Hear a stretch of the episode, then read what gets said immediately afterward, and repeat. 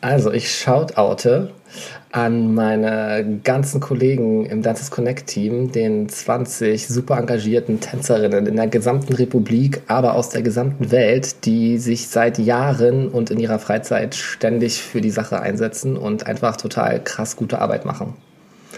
Genau. Hammer.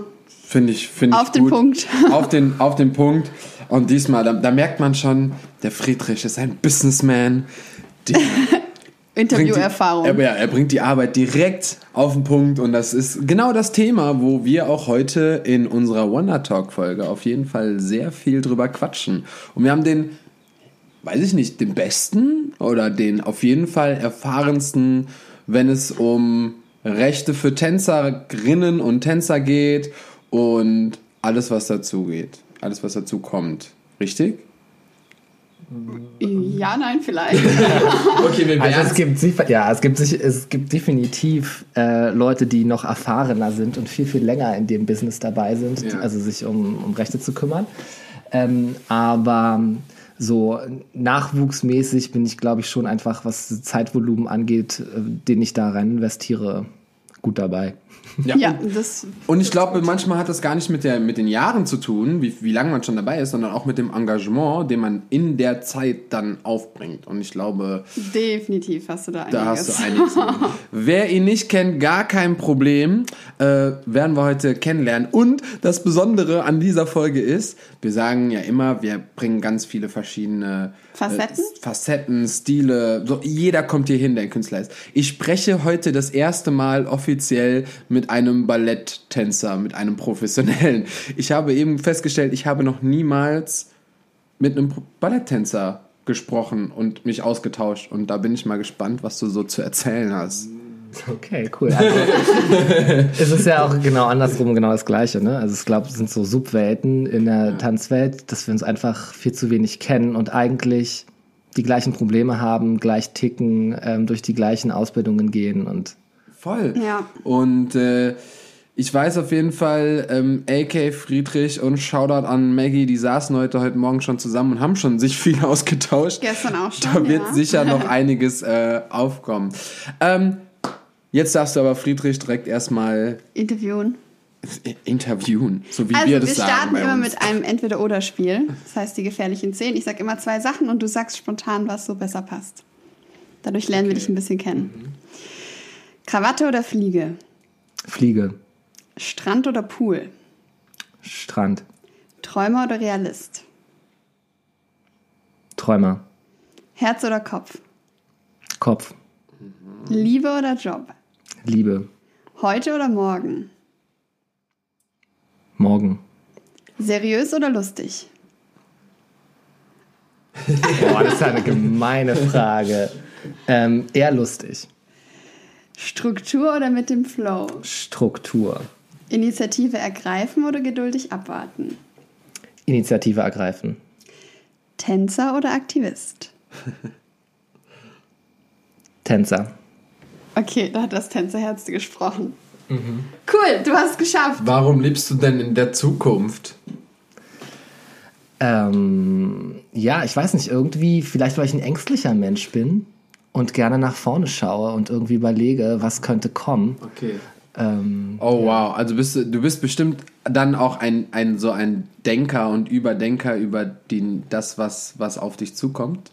Auf jeden Fall. Da ganz, stimmt, ganz du hast krass. Kopf genommen, ne? Bei Herz mhm. oder Kopf hast du Kopf genommen. Ja, das, oh, jetzt habe ich zwei so hier Menschen sitzen, ey.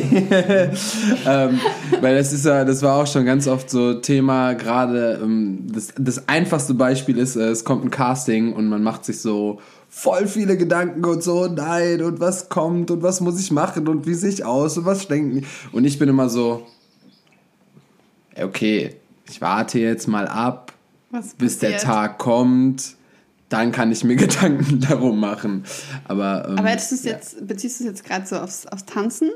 Oder Nee, schon ordentlich auf alles. Also ich bin echt, wie würde ich sagen, eher Stratege. Ne? Also ich denke halt vorher nach, wenn ich dann in der Situation bin, habe ich mhm. meine Abwägungen schon längst hinter mir ah. und gehe dann auch relativ ja gelassen und ähm, guter Dinge in die Aufgabe, die sich da mir stellt. Also ist spontan gar nicht so gut bei dir. Mm, Also zeitlich bin ich spontan. Ich bin nicht so der pünktlichste Mensch. Echt? Und, ähm, und genau, insofern ähm, bin ich da auch relativ spontan, was so ja, Verabredungen angeht. Wenn jemand dann eben mal zu spät ist, dann bin ich auch gerne mal spontan und treffe mich erst zwei Stunden später, weil ich es halt auch selber so handhabe. Aber ja. Aber wenn man jetzt so von dir spontan so ein mega wichtiges Statement oder so erwartet, wo du nicht vorbereitet bist oder wo du dir noch nicht die Meinung zurechtgelegt hast, bräuchtest du erstmal Zeit, dich damit auseinanderzusetzen? Also ich bräuchte schon eine gewisse Zeit, kurz darüber nachzudenken und würde dann auch meinen Gesprächspartner die Stille aushalten lassen, okay. bis ich meine Antwort gebe. Also der Podcast zieht sich jetzt über die nächsten drei Stunden, weil ja. Friedrich muss sich hier äh, erstmal Gedanken machen. Ja, nein, das ist ja, das ist auch okay, aber ich denke mir immer so, man macht sich halt super viel Stress, teilweise um nichts. Weil oft ist es so passiert, jetzt, du bist ja auch, ne, mein Denker, mein Schatz, ja. dass, ähm, dass du dir super viele Gedanken gemacht hast um gewisse Dinge, die dann am Ende fast gar nicht so schlimm waren oder gar nicht so schlimm passiert ist oder. Aber das sind ja dann eher emotionale Gedanken. Wenn es jetzt um eine Sache geht, die ähm, irgendwie eine be bestimmte Wichtigkeit hat oder vielleicht sogar politisch ist oder mehrere Menschen beeinflusst, dann wäre es halt schon wichtig, dass man das nicht einfach so frei Schnauze mal raushaut. Das ist wieder so ein Selbstschutz, ne? Also in vielen Situationen ähm, können einem eben bestimmte ge gesagte Worte im Nachhinein zum Verhängnis werden und man möchte sich halt einfach ah, okay. nicht angreifbar machen. So, so, da denke ich halt schon drüber nach. Aber ähm, ja, was so emotionale Dinge angeht, glaube ich, bin ich ein relativ ähm, schneller Denker, weil mir auch beim Denken und generell oft einfach das Herz dann so fehlt, wenn Leute zu viel denken. Ne? Und mhm. da, ich finde auch, dass Gefühle und ähm, ja, so States, in denen man manchmal einfach aufwacht, total valide Dinge sind, über die man einfach sprechen sollte und auch äh, die ernst, man ernst nehmen sollte. So. Ja. Aber du bist ja eher für den Kopf anstatt fürs Herz. Ne? ähm, yes, Friedrich, die, wahrscheinlich 90% der Menschen haben überhaupt keinen Plan, wer du bist. Und das ist voll schade. Deswegen kannst du dich jetzt einmal werbemäßig äh, vorstellen. Okay. Let's go. Also, ich bin auf jeden Fall Berliner. Ich bin da geboren und ähm, auch groß geworden. Habe eine völlig normale Schulausbildung irgendwie gemacht. Ähm, mhm. überhaupt nicht klassisch tänzermäßig. Ähm, habe aber immer schon getanzt und habe dann ähm, ursprünglich eigentlich Biologie und Chemie und sowas alles machen wollen. Und dann Was? irgendwann kam die Eingebung, okay, ähm, ich brauche doch irgendwie was Geisteswissenschaftliches, irgendwas Künstlerisches ähm, und habe dann nach dem Abi entschieden, Tänzer zu werden. Ach so, das heißt, du bist nicht in ein Biostudium oder so reingesprungen, sondern. Nein, nein, das war irgendwie so, genau, Leistungskurs, naja. Und dann ähm, bin ich halt, ähm, ja, habe ich mich erstmal ein Jahr nach meinem Abitur selbst trainiert ähm, in Berlin, bin in offene Klassen gegangen, habe dort vor allem auch klassische Technik trainiert, aber auch moderne Techniken und bin dann schließlich nach Holland, habe da eine moderne Tanzausbildung gemacht, die aber schon mhm. ziemlich technischen Schwerpunkt hatte und ähm, bin dann im Rahmen dieses Studiums schließlich in die Schweiz, habe da beim Luzerner Tanztheater, oder nicht Tanztheater, beim Luzerner Theater Tanz äh, angefangen, ähm, war da Stagiaire, dann war ich beim Dortmunder Ballett ein Jahr lang noch Eleve und war dann fünf Jahre in Düsseldorf am Opernhaus dort beim Ballett am Rhein Balletttänzer und ähm, studiere jetzt inzwischen seit drei Jahren, schon fast drei Jahren, ähm, Rechtswissenschaften an der Humboldt-Universität in Berlin. Krass, wie lange geht das Studium noch? vier, fünf Jahre. Noch obendrauf? Ja. Boah. Das geht sieben also, Jahre? Genau, naja, man, es sind ja zwei, es sind ja zwei Referate. Genau. Fünf Jahre ist so dieses Studium bis zum ersten Staatsexamen und dann muss man noch mal zwei Jahre ins Referendariat. Ähm, da muss man aber noch mal warten, bis man so einen Referendariatsplatz bekommt und so. Also ich habe noch einen, long, einen langen Journey vor mir. So. Krass. Ähm, hast du das ähm, bei der Studio hast du ja dann jetzt von, von deinem Weg her relativ spät angefangen. Aus dem Grund, von dem, worüber wir die ganze Zeit sprechen, was so Tanzen angeht, oder aus dem Grund, weil du sagst, ich möchte mehr Gerechtigkeit hier haben? Nee, also Also natürlich ist es ein bisschen auch dem zu schulden, dass ich mich viel mit Strukturen und Kultur und Recht auch eben in Theatern vorher auseinandergesetzt habe und mich dafür interessiert habe. Ähm, aber eigentlich eher, weil ich mich nochmal kopfmäßig wirklich herausfordern wollte. Mhm. Und es auch ein Studium ist, was mir einerseits die Möglichkeit eröffnet, in dem Bereich, über den wir jetzt die ganze Zeit sprechen, ne, ja. Tänzerrechte, Tänzerinnenrechte und so, ähm, dort tätig zu werden oder auch in der Kulturpolitik. Aber wenn eben die Veränderung dann nicht gewollt ist, weil ich das schon auch in den letzten Jahren immer wieder erlebt habe, dass da irgendwie Schranken aufgemacht werden, mhm ähm, wenn man da zu oft gegen Wände rennt, dann möchte man eben auch Optionen haben. Und das eröffnet eben einem das Jurastudium, dass man danach vielleicht auch einfach sagt, okay, wenn ihr im Theater nicht irgendwie Dinge ändern, ändern wollt oder es einfach so sein soll, da kam ich damit nicht klar, dann mache ich halt irgendwann einfach Dein eigenes Ding. Mein eigenes Ding gehen um eine Kanzlei und ähm, kann da sicherlich auch total spannende Felder. Bin ich jetzt eben gerade dabei, total spannende Rechtsgebiete zu äh, ja. erkunden, die gar nicht unbedingt was mit Kunst, Kultur zu tun haben. Ja, voll. Ja, es sind ja auch immer so Interessen, die sich über die Jahre äh, verändern oder äh, man findet immer wieder was Neues oder was Spannendes und das ist voll geil, dass du das aber dann auch so ver, ja, verbinden kannst. Also mhm. das ist, äh, das ist ja mega gut. Machst du das aktuell schon? Wir sprechen gleich eh noch über Dancers Connect, aber konntest du dein Jurastudium jetzt schon auf den künstlerischen Bereich irgendwie Konntest du es irgendwie verbinden oder gab es da irgendwelche? Ja, total. Also es gibt, ist total interessant. Also wenn man mit, mit Jura anfängt, dann ist man in so einem riesengroßen ähm, ja, Pool, wo irgendwie tausende von Sachen auf, auf einen einprasseln und man kann nichts verstehen eigentlich. Also das ist ja auch einfach, ich meine, das Ding ist ja rechts, rechtlich ist ja alles. Also es, Na ist, klar, ja, es ist alles. Es ist wirklich so von, von dem Zuhause über Kunst, über Job, über Auto, über Straße, über Gebäude, also alles ist in Deutschland hat irgendwas mit dem Recht zu tun. Genau, alles ist verrechtlicht. Ne? Und, ja. und es ist so, so ein Netz, was sich irgendwie insgesamt zusammenträgt. Also jedes Rechtsgebiet wirkt auch in, aufeinander ein und hat so ein Verhältnis miteinander. Und wenn man in diesen oh. Pool reinspringt, so war es total hilfreich, dass ich vorher Tänzer war, weil ich ähm, irgendwie eine Projektionsfläche hatte, wo ich diese kleinen Stücke Mosaikteile, die mir so beigebracht ah. worden sind, auf irgendwie eine Wirklichkeit projizieren konnte und mir irgendwie aus dem wirklichen Leben Beispiele nehmen konnte und ne, das abgleichen konnte, was eben jüngeren Kommilitonen viel, viel schwieriger fällt, würde ich sagen. sagen ist ne? eigentlich besser für so ein krasses Studium ein bisschen eine Lebenserfahrung mitzubringen. Also ist sicherlich vorteilhaft, ähm, aber was natürlich schwieriger ist dann in meinem Alter ist, ähm, ich bin jetzt über 30, ähm, so schnell und so viel aufzunehmen. Ich würde schon sagen, dass, ja. dass das Gehirn so ein bisschen langsamer wird. Aber jetzt inzwischen ähm, wechselt sich die Perspektive ein bisschen. Ich habe jetzt, glaube ich, schon einen relativ guten Überblick, zumindest was für Rechtsgebiete es so ungefähr gibt, wie die ungefähr zusammenhängen. Ähm, drei Jahre hast du gesagt, machst du das. Drei Jahre mache ich das jetzt. Also ich habe so ganz ungefähr Plan. So in, in drei Jahren. Das ist, boah, das ist so viel einfach. Ja, naja.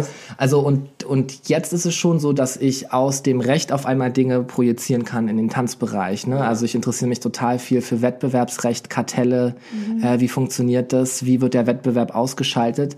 Weil wir das eben im Tanz total gut benutzen können, wenn man ähm, so in die Gruppe schaut. Ne? Wir haben viel Competition, wir haben viel Wettbewerb untereinander ja. und das drückt eben die Preise, wenn der Wettbewerb sehr hoch ist. Und wie können wir vielleicht als Kollektiv, als eine Gruppe gemeinsam Wege finden, Wettbewerb auszuschalten? Das sind so Sachen, die mich interessieren. Krass, ja. aber Frage, ist Wettbewerb nicht gesund? Ist total gesund. Es ist bloß so, wenn ähm, eine Person oder ein, ein Player im Wettbewerb ja. so viel Macht bekommt, dass eben faktisch ähm, der Wettbewerb auf diese eine Person nicht mehr wirklich einwirkt oder auf dieses Unternehmen wirklich einwirkt, mhm. dann ähm, ist es kein natürlicher Wettbewerb mehr. Ne? Das nennt man dann Monopolist und ähm, TänzerInnen generell ähm, KünstlerInnen im, im Bereich, in dem wir halt tätig sind, sind von ihren Jobs auch ökonomisch so unglaublich abhängig. Dann kommen noch die Sprachbarrieren dazu, die der völlig überfüllte Markt. Ne? Man ja, muss sich mit so absolut. vielen Leuten messen. ähm, das führt eben dazu, dass wir nicht mehr wirklich unsere Preise bestimmen können. Und die Preise sind eigentlich unter dem, was wir eigentlich kosten. Ja. Und dann ist Wettbewerb nicht mehr funktionsfähig. Ja, okay, verstehe. Hm, schwierig. ja, weil, äh, ja, das, äh, das Ding ist ja, ich, ich meine, ich mein, das macht Sinn. Ähm, aber da ist halt auch wieder die Frage, wäre es dann, okay, ich hau jetzt mal was raus, These. Wäre es sinnvoll, alle Tänzer in Deutschland würden für jeden Job das gleiche bekommen? Oder müsste es gestaffelt sein? Dass es halt im Wettbewerb halt, da gibt es wieder welche, die mehr bekommen und welche, die weniger bekommen. Aber dann ist es so, ähm, ja, was, was, was ist da besser? Weil ich, ja, ich verstehe das mit dem Wettbewerb und was du sagst.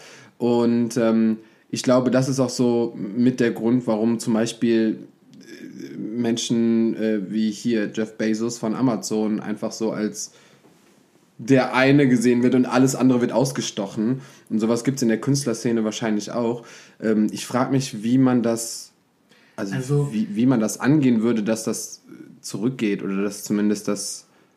Also Wettbewerb, so ist es zumindest in Europa, ist ja eine Art Institution, ein System, ein, ein, etwas, was, ein Prozess, der stattfindet. Ja, ne? Ja. Und ähm, es gibt im Prinzip so einen Spielbereich, in dem dieser Wettbewerb, dieser Prozess gut funktioniert. Und dann gibt es ähm, aber auch so okay, Außenkanten, okay. wenn man über diese Grenzen hinweggeht. Also wenn jemand ähm, zu viel Marktmacht bekommt. Also es, du möchtest jetzt irgendwie ein, ein geiles Telefon irgendwie herstellen mhm. und ein geiles ähm, Smartphone. Ähm, das machst du ja nur, weil du gewisserweise einen Vorteil auf dem Markt bekommen möchtest, weil dein Telefon am Ende so geil ist, dass es alle kaufen. Wenn ja. du diesen Anreiz nicht hättest, dann würdest du auch nicht innovativ dir irgendwelche Dinge ausdenken. Ja, klar, genau. Ne? So, da ist der Wettbewerb also total förderlich und deswegen kann auch diese Monopolstellung ne, ähm, ja, benutzt oder die ist erlaubt. So. Ja. Wenn aber diese Monopolmacht so groß wird, dass auf einmal irgendein Gatekeepertum entsteht, irgendeine Social Media Plattform, so viele Follower hat, dass die gar nicht mehr weggehen können. Die sind völlig abhängig von dieser Plattform, um sich miteinander auszutauschen. Okay. Dann müssen wir uns mal darüber unterhalten, ob der Wettbewerb jetzt noch wirklich funktioniert oder nicht. Das heißt, wir reden über so einen Spielraum, mm. in dem wir uns bewegen können. Und wenn wir über Grenzen gehen, da müssen wir dann, und diese Grenzen müssen wir definieren. Und das können eben vor allem Menschen tun und das können auch Künstler tun mit ihrem Job, ähm, zu sagen, bis hierhin gerne Wettbewerb, aber äh, wenn ich jetzt anfange, mein eigenes Make-up zu bezahlen und eigentlich aus dem Job rausgehe und nur noch Kosten habe, mm. um zu tanzen, ja da mache ich nicht mehr mit. Ja, also der Wettbewerb geht ja dann doch quasi auch nach unten, anstatt nach oben so hochskaliert, sondern eher so, ja, okay, dann habe ich letztendlich so gar nichts von dem Job, also ist dann, bin ich überhaupt noch nicht mal mehr ansatzweise in diesem Wettbewerb drinne und kann irgendwas erreichen. Naja, und ich meine, wir sind ja auch, also vor allem im Tanz, ne, physisch so krass gefordert und das, ich glaube, wir müssen oft über unsere Grenzen gehen. Mhm. Und ähm, Wettbewerb spornt uns auch an und ist auch ein Motor, der ist auch gesund, ne? Ähm, ja, absolut, absolut. Eine gute Leistung zu bringen. So. Man bringt da auch Energie auf oder zumindest Motivation, um dann auch überhaupt weiterzumachen. Ich meine, ich weiß nicht, inwieweit das Wort Wettbewerb funktioniert, aber ich meine, der fängt bei uns oder der hat bei mir zum Beispiel auch immer schon angefangen, schon in der Class an sich. So, weißt du, wenn du, wenn du dich mit anderen Mist und wenn du dich mit, mit anderen Tänzern vergleichst oder so und das aber als Motivation siehst, anstatt als, als negativ, was es ja auch gibt, aber dann ist es ja da auch nochmal der Wettbewerb mit denen an sich und da habe ich immer Positives, also meistens Positives rausgezogen, um besser zu werden oder um mich auch in diesen Wettbewerb genau. teilzunehmen oder dabei zu sein, ja. Also Wettbewerb hat einfach zwei Seiten, ne? Ja. Und wir, wir, müssen einfach ähm, darauf Acht geben, dass es uns am Ende nach diesem Spiel, nach so einer Klasse immer noch gut geht. Mhm. So, ne? Ja, absolut. Ja. Was hast du denn für einen Lösungsvorschlag? also, ja, Lösungsvorschlag. Ich glaube, das Allerwichtigste ist, dass ähm, TänzerInnen jetzt in, uns, in unserem Fall oder einfach KünstlerInnen insgesamt oder wenn wir jetzt auch über ähm, Facebook-Nutzer zum Beispiel sprechen, uns mhm. als Facebook-Nutzer betrachten, in jedem Kontext eben, in dem wir über solche Probleme sprechen, dass wir uns über unsere Möglichkeiten bewusst werden, dass wir uns zusammentun, dass wir miteinander sprechen, dass die mhm. Kommunikation viel, viel größer wird ja. und wir gemeinsam Ziele erarbeiten und diese Ziele dann auch gemeinsam verfolgen. Das ist eben ja, ähm, was zum Beispiel Dancers Connect, ähm, wo wir sicherlich gleich nochmal drüber sprechen werden, als Projekt, als Bewegung ähm, geschafft hat, dass ähm, sich dort Leute zusammentun und gemeinsam über Ziele nachdenken und arbeitsteilig diesem Ziel zuarbeiten. Ja. Und diese Dynamik, das ist ja ein Prozess auch. Wir haben ja gar kein Endstadium oder irgendwie so soll es sein, sondern ich glaube, die Lösung ist ein progressiver Prozess, dass wir eben irgendwie vorwärts gehen und dass wir uns in der Vorwärtsbewegung befinden. Ja. Und dass wir uns dessen bewusst sind. Und dass man das eben als Gemeinschaft macht und nicht als Einzelkämpfer. Genau. Ja. genau. Und dadurch, also, das hast du, so wie ich es denke und fühle, wahrscheinlich schon länger in deinem Kopf. Und äh, bist du Gründer von Dancers Connect? Ähm, ich würde schon sagen, dass ich eine sehr maßgeblichen Rolle gespielt habe bei der Gründung. Mhm. Natürlich kann man so ein Netzwerk nicht alleine gründen. Nee, man klar, braucht eben natürlich. Leute, die, die ja. mitmachen. Ähm, ich habe dann nach den ersten Konferenzen äh, sicherlich so die Geschäfte, die Kommunikation irgendwie angeleitet mhm. oder gefahren, die Leute vernetzt. Ähm, genau. Braucht es ja auch, es braucht ja so einen Kern genau, der dann einen Überblick behält. Genau, so ein Medium, an dem das ja. irgendwie äh, rüberfließt. Ne? Und ähm, das habe ich für eine sehr lange Zeit lang gemacht, aber mhm. inzwischen ist es schon so, dass die Gruppe sich immer mehr etabliert und ähm, emanzipiert und Leute, die sich solche Aufgaben vorher nicht zugetraut haben, auf einmal anfangen zuzutrauen mhm. und total tolle, genau, Fall, ja. total tolle Arbeit leisten. Und ich ziehe mich da jetzt immer mehr raus. Also im Moment. Ähm, weil du ein Studium hast, hä? Genau. Und weil es, genau, weil das Studium auch immer mehr irgendwie so dem Finale ähm, zugeht, ne? Große Prüfungen und so. Und ähm, ja, das ist total schön zu sehen, dass jeder eigentlich diese Verantwortung tragen kann und auch trägt. Das macht dann ja auch irgendwie ein bisschen stolz, wenn man das dann sieht, wie das mhm. Team so wächst und ähm, ja, wie du sagst, selber Verantwortung übernimmt und die kleinen Schäfchen plötzlich so.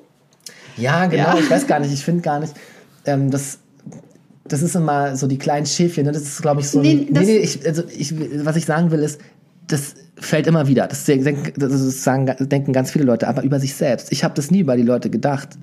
Aber die Leute denken das selbst von sich, wenn sie in so ein Projekt mit reingehen. So, so ja, ich bin ein kleines Schäfchen. Viel, ja.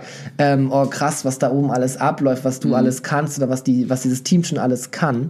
Ähm, das ist so ein typisches TänzerInnen-Syndrom. Mhm. Dass man immer dieses, diese Selbstzweifel, ist das Glas halb voll oder halb leer? Ja, es ist halb leer. So, da ist noch Luft nach oben. Ähm, ich bin ja. immer, da ist die Hälfte drin. In der Realistik am Tisch. da ist doch die Hälfte Wasser drin. Nee, aber ich weiß schon, was du meinst. Es war auch jetzt gerade nicht als negativ gemeint, mhm. aber, oder wie du sagst, wahrscheinlich, meistens sieht man sich selber so. Wahrscheinlich habe ich mich gerade selber dabei ertappt. Genau. ähm, aber deswegen ja. ist es ja umso schöner, dass ja auch, wenn man in der Position eines Lehrers ist und dann sieht, wie seine Schüler wachsen und mhm. Verantwortung übernehmen und ähm, ja, das ist ja auch ein, einfach ein schönes Gefühl, das zu sehen. Ich finde es auch im Team total wichtig. Ähm, ich habe jetzt vielleicht einen bestimmten Skill mitgebracht am Anfang und ähm, Leute vernetzt und habe die irgendwie damit reingeholt und gezeigt, welche Wege man gehen könnte. Und gleichzeitig sind aber auch Leute ins Team reingekommen, von denen ich total viel lernen konnte. Und ja, ähm, das, das, das ist ne? mega geil. Genau, dann, dann wird es halt richtig geil. Dann macht diese Arbeit auch Spaß, weil man auf einmal voneinander lernt und das ist genau das, was ich meine mit die Lösung des Problems. Ne? Mhm. Gemeinsam sich irgendwie ein Ziel setzen und dann arbeitsteilig gemeinsam fluide zusammenarbeiten und dahin. Ja. Und dann kam die äh, Zusammenarbeit zwischen, ich weiß nicht, ob wir es immer noch so nennen dürfen, aber wir, wir können es gerade nicht anders nennen, zwischen der kommerziellen Szene und der äh, Ne, die, die bahnt sich ja an, diese. Die, die bahnt diese, sich ja an und äh, bei Wonderworld haben wir sich. in letzter Zeit auch schon viel drüber gepostet und drüber ähm, geschrieben und AK ist ja äh, viel mit bei Dancers Connect am Quatschen jetzt. Und was habt ihr so besprochen? Ich will, ich will jetzt hier, ich will jetzt hier Neuigkeiten hören. Wir wollen jetzt wissen, was ist denn, weil das Ding ist, als du Dancers Connect gegründet hast, oder die Gründung da war, ging es ja in den klassischen Bereich, richtig? Weil ihr ja gar nicht so wirklich von der kommerziellen Schiene Bescheid wusstet oder die Probleme gar nicht gesehen habt, weil ihr jetzt gar nicht da drin wart, nicht weil ihr es nicht wolltet. Und jetzt kommen wir zusammen. Und das ist das, was du am Anfang gesagt hast. Ey, wir haben ja alle die gleichen Probleme. Mhm. Wir kommen ja alles, wir, wir haben dann festgestellt, oh, wie, kann mir mal einer kurz sagen, wie wir, wie wir dazu gekommen sind zu Dances Connect? Zu dem Thema? Oder Nein. Zu, zu Dances Connect? Zu Dances Connect Ich glaube über Nathalie. Kann das sein? Nathalie Wagner, ne? Ja, ich ja. glaube, die hat uns mit Shoutout. reingeholt über Nathalie ja, an Nathalie. äh, mit, mit David und dann Maggie und ich. Und dann gab es dieses Meeting in Berlin. Ah, ja. Das Stimmt. hatte ich dann auf Instagram gesehen und glaube ich der Maggie geschickt und die war zufällig in Berlin, ist da hingegangen. Es war irgendwie so. Super, irgendwie super, ergeben. super wild. Aber jetzt Aber wird auf jeden Fall doppelt gemoppelt dran gearbeitet. Also ich, ich würde mal so sagen, ne, wir haben uns am Anfang überhaupt nicht auf die klassische Szene konzentriert, sondern, ähm, und das ist ja auch so ein bisschen eine Erkenntnis, die wir jetzt in der Zusammenarbeit mit der kommerziellen Szene immer mehr merken. Das ist vielleicht auch erstmal eine persönliche Meinung oder eine Wahrnehmung, eine Beobachtung. Mhm. Ja. Ähm, dass es eher darum geht, in welchem Kontext man arbeitet. Es geht gar nicht so viel um Stilrichtungen oder mhm. welche Technik man tanzt. Ähm, ich glaube, dass auch so vom Tänzer naturell her wir ziemlich ähnlich alle sind. Aber der Kontext, in dem wir arbeiten, ist einfach unterschiedlich. Mhm. Die Menschen, die Geld in die Kunst reinzahlen, sind einfach andere. Ob man nun einen kommerziellen, in Anführungsstrichen, Kunden hat, also eine Firma, die ähm, ein Produkt äh, vermarkten möchte und das eben in einem künstlerischen Kontext macht und dafür mhm. Tänzer anstellt. Ähm, oder ob wir über eine staatlich geförderte Institution wie einem Theater oder einem Opernhaus sprechen, was eben mhm. auch wieder eigentlich die gleichen Menschen anstellt, Tänzer ja, und TänzerInnen. Absolut, absolut. Und das ist der Unterschied. Und das ist für mich jetzt auch gerade die größte Erkenntnis eigentlich und das Spannendste ähm, mit diesem, mit diesem ähm, Reach Out in die mhm. kommerzielle Szene oder die kommerzielle Szene reaches out to Dancers Connect, dass wir uns begegnen und sagen, wir kommen eigentlich aus unterschiedlichen Szenen oder diese Szenen sind ja faktisch tatsächlich wirklich irgendwie getrennt. Also ja. die Voll. Leute durchmischen Voll. sich nicht richtig. Ja. Aber wir merken eigentlich, wir haben die gleichen Probleme. Wir funktionieren und gleich. vor allem können beide Szenen mit den gleichen Menschen gefüllt werden. Also genau. Jobpositionen können mit den gleichen Menschen gefüllt werden. Die Leute springen auch hin und her ja. und ähm, und diese, diese Barrieren sind, glaube ich, total gedanklicher Natur. Da sind wir wieder beim Kopf. Ich glaube, die, die erdenken wir uns irgendwie einfach nur und eigentlich sind, ist, so, sollte also sie gar nicht da sein. Ich denke mir ja gar nichts, ne?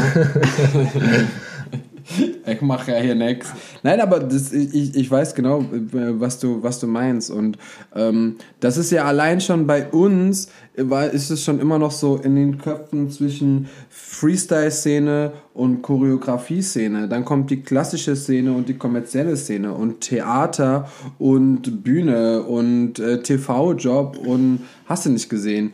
Aber wie du schon sagst, also das ist alles ein Job und ein Bereich und jeder macht in dem Sinne das Gleiche, indem er nämlich tanzt, indem er von irgendwem Geld verdient, ganz egal von wem, von welchem Mensch. Und nur der Mensch, der dich bezahlt oder beziehungsweise von dem du gebucht wirst, der entscheidet, was er für einen Stil haben will. So.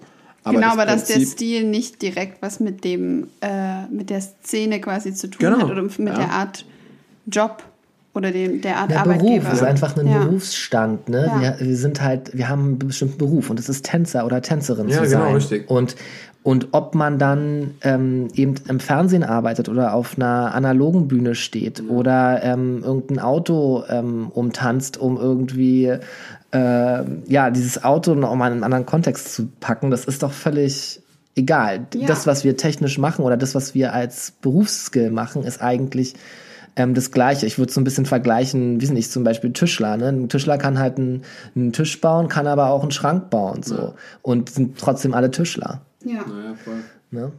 Wir müssten irgendwie, können wir uns mal irgendwie bitte stark machen, dass wir mal so, so wir machen nur noch ein Wort. Nur noch ein Wort. Es gibt nur noch eine Nee, es ist ja auch gut, Sache. dass es noch, dass es unterteilt ist und dass man das halt, äh, man muss es aber halt klar definieren. Also es ist ja gut, dass es äh, die Szene, Theaterszene gibt, dass es die kommerzielle Szene gibt, dass es verschiedene eben Jobmöglichkeiten gibt, als Tänzer zu arbeiten.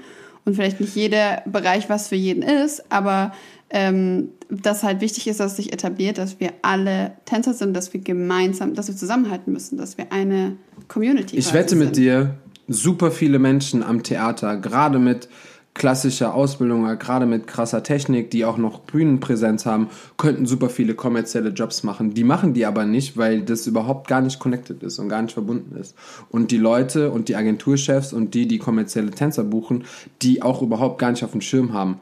Wie du schon sagst, vielleicht wollen die das auch gar nicht, die Theater, äh, die da jetzt gerade am Theater sind. Aber es gibt bestimmt einige, die könnten auch super krasse Jobs machen. Wenn das nämlich alles connected wäre und alles so ein Pool an Menschen und eine Tänzerkolonie, die aus Leben gepackt wird, dann würde sich da wahrscheinlich noch viele Türen öffnen. Würde halt viel stärker als Gemeinschaft dastehen. Ja, lass mal machen. Ja, na klar. Also es, ist halt, es gibt einfach, ähm, wir sind einfach nicht so viele. Ne? Ja. Es gibt nicht so viele Leute, die professionell tanzen. Und ähm, wenn man äh, was bewegen möchte, ähm, dann muss man sich möglichst in großen Gruppen zusammenschließen. Und äh, wenn man jetzt mal nur auf, an, auf die Theater schaut, wir haben so ungefähr um die 1200 Festangestellte äh, professionelle TänzerInnen in Deutschland an den Theatern. Es gibt insgesamt 70, ungefähr 70 Kompanien an festen Häusern. Ähm, dann ist das nicht viel. 1200 Leute ist ein Theatersaal voll. gut, das stimmt. Also wir könnten ein, ein größeres Opernhaus, den Zuschauerraum komplett mit allen festangestellten TänzerInnen füllen. Krass. Genau, und das ist halt nicht viel. Insofern müssen wir uns äh, verbinden. Ich bin auch der Meinung, dass wir uns zum Beispiel mit dem neuen Zirkus, ähm, mit, mit Artisten insgesamt, äh, die körperlich arbeiten, verbinden sollten, weil die eben auch künstlerisch mit ihren Körpern auf der Bühne tätig sind. Und umso mehr Leute wir sind, ähm, Stichwort zum Beispiel British Equity, da sind die irgendwie alle in einem Pot. Das sind alle in einer Gewerkschaft drin. sind 45.000 ähm, Mitglieder äh, das, ja, da sind wir weit von in Deutschland entfernt, weil es eben diese ganzen einzelnen kleinen Suppentöpfe gibt, in denen wir alle mit Genau, richtig. ihr, unsere eigene Suppe kochen. Und die Einzelnen können halt nichts Großes erreichen, we- weil das einfach von oben quasi nicht, nicht wirklich gesehen wird. Aber ich finde es auch gerade krass, was du gesagt hast, so, okay, es sind 1200 Festangestellte und die nennen sich wirklich Tänzer. Ich will gar nicht wissen, wie viele, wenn wir jetzt sagen würden, wie viele Menschen denken, dass sie kommerzielle Tänzer professionell sind, weil sie mal einen Job gemacht haben und wie viele das dann wären. Weiß ich gar nicht. Es gibt ja so einen Unterschied zwischen, okay, ich kann nur vom Tanzen leben und kann mich damit selbst äh, versorgen, oder ich habe mal einen Job gemacht und denke, ich bin jetzt Tänzerin oder Tänzer. Das ist ja zum Beispiel auch nochmal ein riesen Unterschied, dieses ähm, Theatertänzer zum Beispiel oder zeitgenössische oder Company-Tänzer sind ja oft oder eigentlich immer festangestellt, oder? Ähm, genau, also die, Genau. die an den Häusern, an staatlich geförderten Bühnen ähm, tanzen, die sind festangestellte. Und die müssen dann auch keine Versicherung und sowas extra zahlen. Das ist ja dann alles mit drin, richtig? Na doch, also das, die Versicherungen ne, die gehen ja vom, vom Bruttogehalt ab. Genau. Also man bekommt ein Gehalt gezahlt und dann w- wer, ist es einfach nur anders, wenn man angestellt ist, dass die Bezüge oder die, nicht die Bezüge, die, ähm, die Abgaben, die man ins Sozialsystem zahlt, vom Gehaltsschein, bevor dieses Geld auf einem Konto ist, schon mal abgezogen wird. So, aber man zahlt immer noch seine, seine Krankenversicherung selber ähm, von seinem Okay. Gehalt halt, ne? Und der Arbeitgeber auch noch einen Teil. Ja.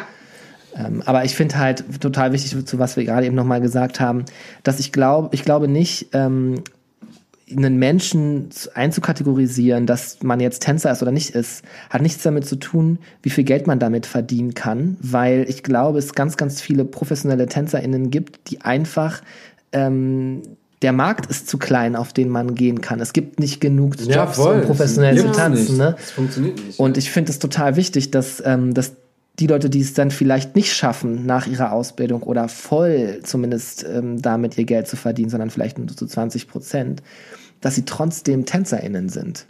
Ne? Ähm, weil die einfach einen Skill mitbringen, ja, okay. wie sie sich gekümmert. Ne? Das wollte ich nur mal so. Äh, das ja, absolut. Ja, voll. voll ja, macht das Sinn. Macht das ja. Sinn. Ja, ne, ne, meine Frage war dann, wenn wir die mit einbeziehen, dann würden wir auf eine, auf eine riesige Summe kommen. An Menschen. Ja, ich Glaubst weiß nicht. Ja, voll. Ja. Naja, also. Weil wenn du nämlich, ich, wenn, wenn, wenn wir den Faktor nehmen, die Menschen, die wirklich vom Tanzen leben können, mhm. dann ist es nicht so viel, glaube ich. Mhm. Weil das, wie du sagst, gibt nicht so viel. Es ist gar nicht möglich, so viele Menschen in dem Beruf haben zu können, weil einfach auch gar nicht so viele Jobs gibt. So, aber wenn du jetzt diejenigen mit einbeziehst, die mal einen Job machen, mal ein Musikvideo mitgemacht haben, mal im Fernsehen waren oder was auch immer, äh, mal eine Kampagne mitgemacht haben, dann glaube ich schon, dass es viele werden. Aber glaubst du, es werden dann mehr als jetzt zum Beispiel diese 1200? Safe. Auf jeden ich Fall. Nicht einschätzen. Auf, aber sowas von. Ich hätte jetzt wirklich an, keine Ahnung, 10.000 gedacht oder so. Also das ist eben so ein Thema, ne? Ähm, mal zu zählen.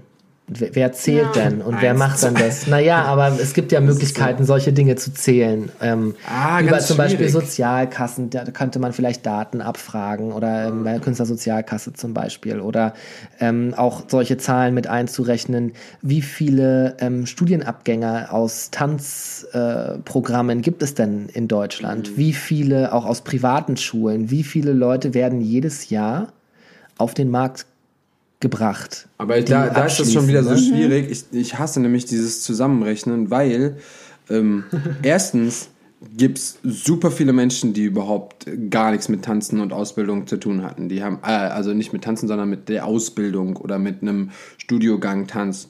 Super viele, die äh, in unserem Bereich vor allen Dingen arbeiten. Dann noch mehr Menschen sind nicht in der KSK. So, die, Total, die also. einfach, äh, die einfach tanzen oder vielleicht noch irgendwo angestellt sind oder einen Nebenjob haben oder bei ihrer Familie oder whatever, die aber trotzdem mal Jobs gemacht haben oder auch Jobs machen, aber die überhaupt gar nicht, manche wissen noch gar nichts von der KSK oder haben keinen Bock oder ich bin auch nicht in der KSK, ich war noch nie in der KSK. So, das heißt, wenn du mich auslässt, also, ne, dann, ich bin dann quasi nicht in deinem, in deinem Zählfaktor mit drin, weil man Aber genau, das meine ich halt, ne? Wir müssen. Deswegen ist es so schwierig. Genau, aber diese Größen, von denen ich jetzt gerade gesprochen habe, die meine ich nicht als absolute Zahl, mhm. sondern ähm, man muss diese ganzen Faktoren alle nebeneinander legen, mal so ein fette Pinnwand vollpinnen mit diesen ganzen Zahlen. Ja. Und dann können wir vielleicht grob schätzen, ob wir nun 10.000, 15.000 oder 20.000 sind. Und selbst wenn wir 50.000 wären, dann mhm. sind wir immer noch kein großer Berufsgruppe im ja, Verhältnis stimmt. zu anderen. Ne? Ja, klar. Du meinst jetzt, wenn man auch so alle Künstler zusammenfasst? Ist, genau, also wenn wir jetzt, naja, oder einfach nur erstmal mit Tänzern anfängt und dann ähm, sagt man halt, also ja, meiner Meinung nach müssten wir alle unter ein Dach. Eigentlich müsste es ein großes Dach geben, unter dem sich SchauspielerInnen, SängerInnen, TänzerInnen, äh, Zirkusartistinnen alle zusammenfinden und gemeinsam vertreten lassen. Ja, okay, verstehe. Was wäre denn so die, die Utopie für dich? Ja, also die Utopie für mich wäre schon ähm, irgendeine Art Künstlerhaus oder so ein ähm, Haus des, der Kunst oder der KünstlerInnen, ähm, weiß ich nicht, in Berlin oder in irgendeiner anderen großen Stadt, wo es irgendwie fünf Etagen gibt, wo wir fette Profis haben, die sich mit Interessensvertretung auskennen. Das müssen gar mhm. nicht unbedingt nur KünstlerInnen sein, sondern mhm. KünstlerInnen und auch einfach Gewerkschaftsprofis. Also vielleicht kann ja jemand, der für die Stahlbranche richtig geile Verträge aushandelt, auch für TänzerInnen geile Verträge aushandeln ja. und, ähm, und das Skill mit reinbringen. Und das wäre so eine Utopie, dass dort so ein, ja, so ein Kompetenzteam entsteht, wo wir irgendwie alle ähm, eine Contribution hinzahlen, eine, eine Membership-Fee und dann ähm, dort richtig geile Dinge entstehen und wir von so einem Haus aus nicht nur unsere eigenen Verträge ähm, neu verhandeln können, sondern auch politisch, inhaltlich, künstlerisch in die Gesellschaft vertreten können, wie wichtig diese Kunst für die Gesellschaft ist. Ja. Weil das können wir am besten. Wir können am besten als KünstlerInnen und als TänzerInnen vermitteln, warum Tanz so wichtig ist. Warum, ne? Wir, wir beschäftigen uns ja, ja seit Jahren damit. Und das wäre irgendwie ähm, schön, wenn wir endlich mal auch gesellschaftlich auftreten. Weil wie soll eine Gesellschaft den Tanz wertschätzen und verstehen, was der kann, wenn wir es ihnen nicht erklären? Ja. Ist es, also, nehmt mich, also vielleicht ist es auch völlig jetzt falsch. Könnte man sowas vergleichen wie zum Beispiel mit der Handels, äh, äh, Handwerkskammer für so Handwerker?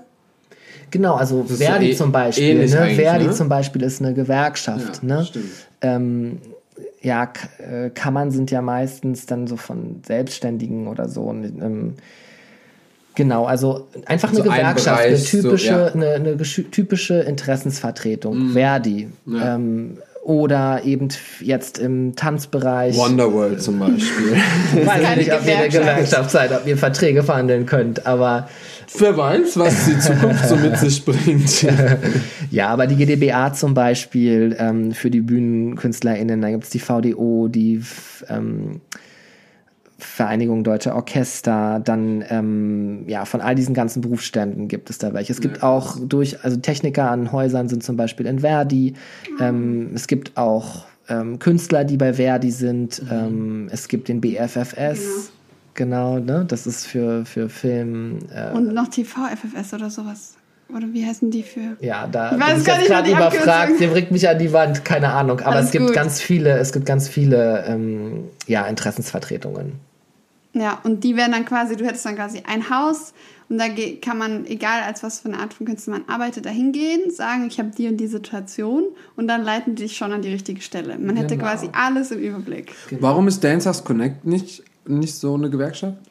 Weil wir meinen, es gibt schon Gewerkschaft und es gibt schon ah, okay. Orte, wo man hingehen kann. Ähm, ich glaube, dass ganz viele TänzerInnen einfach ihre, die Instrumente, die ihnen gegeben sind, nicht kennen. Ja, und genau, und das ist eben, was Dancers Connect versucht zu tun. Wir versuchen, ähm, über uns oder den TänzerInnen die Möglichkeit zu geben, über sich selbst erstmal nachzudenken, also erstmal Räume zu schaffen, in denen man sich überhaupt unterhalten kann mhm. und auch safe unterhalten kann, ja. weil ähm, ja, wenn man vor einem Vorgesetzten sich über solche Dinge unterhält, dann redet man vielleicht nicht so frei wie in unter sich. Ja. Das versuchen wir einerseits zu machen, dass wir so intern uns selbst reflektieren und ähm, unsere Defizite auch einfach aufdecken und daran arbeiten, besser zu werden und ähm, gleichzeitig aber auch zu animieren und Informationen zur Verfügung zu stellen, dass eben TänzerInnen in die Gewerkschaft reingehen mhm. und sich Beistand holen. Also ich weiß nicht, wie viele ähm, TänzerInnen aus anderen Ländern hier nach Deutschland kommen äh, und keine Haftpflichtversicherung haben. Die haben einfach keine Haftpflichtversicherung. Das kostet 60 bis, weiß ich nicht, 90 Euro im Jahr. Ähm, und es, ja, wenn, wenn die aus Versehen über eine rote Ampel fahren und eine Oma umfahren, dann ähm, sind die ihr Leben lang verschuldet. Ja, ja da gibt es einfach super viele Sachen. Ähm, das lerne ich bis zum heutigen Tag noch. Dass, Man lernt äh, da nie aus, glaube ich. Ja, dass. Äh, Mann, weißt du, Friedrich hat extra sein Telefon auf. Ich wusste Egal. nicht, dass es klingelt. So, ähm, nein, äh, Ah, jetzt weiß ich wieder. Dass auch ähm, immer wieder jetzt junge, also ich gehe jetzt auch schon zu dem etwas älteren Menschen, äh, die schon ein bisschen länger dabei sind und wir bekommen auch immer Fragen zu Steuern, Fragen zu Rechts, Schaden, äh, Fragen zu Versicherung und so weiter und so fort. Also man merkt einfach, dass es es gibt nicht diesen einen Ort, wo du das alles nachlesen kannst oder wo du dich informieren kannst, wenn du sagst, wenn ich jetzt zum Beispiel Friseur werden möchte, dann weiß ich genau, wo kann ich meinen Stuff nachgucken, was brauche ich als Friseur, welche Scheren sind gut und was äh, muss ich tun. Aber es gibt nicht diese eine Seite oder diesen einen Bericht oder diese eine, ja, diesen einen Menschenpool, wo ich hingehen kann, wer mir hilft, wenn ich sage, ich will Tänzerin werden oder Tänzer. Leute sagen ja, oh ja, wenn ich gut bin, bin ich Tänzer und Tänzerin. Ja, du hast aber dann keine Ahnung von dem Job. Du musst ja auch Ahnung, wie du es immer sagst, so von dem, von dem Job haben und alles, was damit zusammenhängt. Also diese ganzen Fragen, die sich auftun, sind ja Expertenfragen im Prinzip. Du brauchst mhm. Experten, die die beantworten können. Genau, und das kann nicht ein einzelner Experte machen. Also ähm, jemand. Ja, ja, wir sind viel genau, für so viele Menschen. Jemand, der sich vielleicht in Arbeitsrecht auskennt, muss jetzt nicht unbedingt äh, in Steuerangelegenheiten nee, gut beraten können. Ne? Du brauchst also, du brauchst also schon mal erstmal ganz viele Experten in diesem einen Haus drin. Und ähm, dann kommt noch dazu, dass ja Kultur in Deutschland Ländersache ist. Jedes Bundesland Boah, das hat nervt mich ja schon seit immer. es, ich hasse es wie die Pest. Es bringt aber eben auch Wettbewerb und Vielfalt mit sich. Das ist ein sehr positiver Aspekt dabei. Ähm, genau, wir müssen, äh, wir müssen einfach versuchen, mit dem System, das uns gegeben ist, smart zu arbeiten. Und ähm, genau, dann haben wir eine Anlaufstelle. Und wenn diese Anlaufstelle so Synopsen, ne, so mhm. unterschiedliche ähm, Tentakel in unterschiedliche Richtungen aussendet, dann können wir dort zentralisiert uns treffen und den richtigen Beistand, eine richtige Hilfe be bekommen. Das klingt alles so komplex viel und so komplex, komplex ja. ja. Aber es ist auch immer mega interessant, die, diese Richtung anzugucken, weil ähm, manchmal haben wir so Talks, die sind super witzig. Manchmal sind Talks, da haben wir so bestimmte Themen. Und jetzt besprechen wir auch mal wirklich so das, diese Zukunft von Tanz oder wie sie eventuell sein könnte, wenn wir weiterhin darauf hinaus arbeiten. Wobei halt noch super viel Aufklärungsarbeit auch getan werden muss und vielleicht auch einfach noch mehr in Ausbildungen schon diese Themen aufgegriffen werden. Ja, das ist schon wieder das Problem, dass die meisten gar keine Ausbildung machen die Künstler sind. Ich meine auch jemand, der geil ja, aber auch zeichnen die kann. eine Anlaufstelle. Ja, natürlich, genau, das, das meine ich. Alles Sachen, ja. Ja, ne, das, das, deswegen sage ich, man müsste dann schon, äh, ja, könnte man früh, wie du sagst, in Ausbildung schon das mitgeben. Aber wenn die Menschen keine Ausbildung machen, weil du heutzutage super viele Berufe einfach so machen kannst, sagst du, zack, Steuernummer her, Freiberufler, zack, kannst du machen, dann ist halt, ähm, ist halt schwierig. Wo, wo kriegst du das Wissen her? Eigentlich müsste man, boah, boah, boah. eigentlich müsste man, guck mal, wenn du als Tänzer arbeiten willst, du brauchst eine Steuernummer, ne? Du, ja. Das geht nicht anders. Du musst eine Rechnung schreiben können, wenn du Freiberufler sein möchtest und nicht irgendwo angestellt bist. Da müsste es so ein Package geben. Es müsste so ein kleines, ich stelle mir so ein kleines Postpaket vor mit so Informationen. Zack. Das heißt, wenn du Freiberufler bist und dich anmeldest beim Finanzamt und du eine Steuernummer zukriegst und du musst ja sagen, in welchem Beruf du arbeitest, das muss man beim, beim Finanzamt machen. Und dann, sobald du angemeldet bist, dann kriegst du so ein kleines Package zugeschickt hör mal, das ist deine Berufsgruppe, setz dich mal mit all den, nicht, dass die dann dir sagen, was du zu tun hast oder zu lassen hast, aber hier sind alle Informationen. Guck auf der Seite, da weißt du, wo du dich versichern lässt. Guck auf der Seite, da gibt es ein paar Möglichkeiten für Gewerkschaften und guck auf der Seite, ähm, da kannst du dir neue Tanzschuhe kaufen. Aber das ist doch auch das, was Dancers Connect macht. Also ich finde die Package-Idee prinzipiell gar nicht schlecht, dass also eine gebündelte Information kommt. Das ist mir gerade so eingefallen. Aber, aber, oh, aber. Ähm, ich finde es halt ähm, zu kurz gedacht oder ich glaube, dass es so nicht funktionieren wird, wenn es einfach automatisch zugesendet wird. Wenn irgendwas automatisch passiert, dann ah, setzen okay, sich die Leute damit nicht auseinander. Und ja. ich finde halt, ähm, was es auf jeden Fall geben sollte, dieses Package. Und dann soll es im Internet diese Informationen geben oder einfach in unserer Szene sollte sich das rumsprechen. Wenn jetzt ja. irgendeine ja, junge Kollegin Fall. irgendwie ja. kommt, dann sagst du so, ja, du brauchst ein Package. Du, du kannst dir das Package da und da abholen. Zum okay. Beispiel unter diesem Dach Künstlerhaus oder Gewerkschaft, lass es uns nennen oder Dance Connect nennen. Und dann spricht sich das rum und wir tragen die Verantwortung, dass sich das rumspricht, wo diese Packages liegen.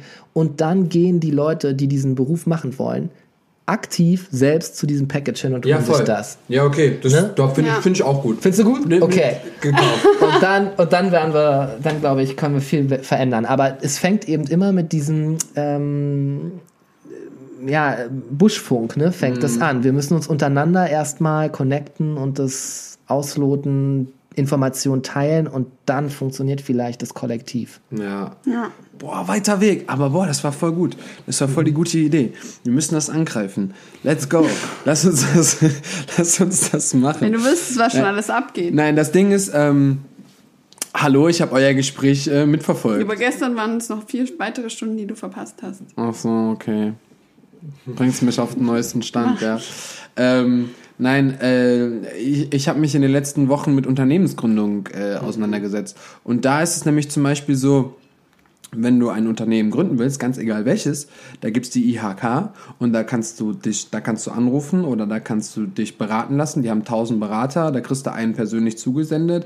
Du kannst auf der Internetseite alles nachgucken. Aber wenn du ein Unternehmen gründest, Mild, ganz egal welches, musst du dahin. Beziehungsweise, wenn du Fragen hast, egal welche, dann kannst du Kannst du das jetzt mal stumm stellen? Ich glaube, es geht los. Kannst du dem Mike Fisch mal bitte sagen, der soll nicht mehr Er hatte anrufen? gerade ein Casting, deswegen ruft er mich an, wahrscheinlich um zu Ah, okay. erzählen. Soll er live hier äh, Nein. berichten? Nein.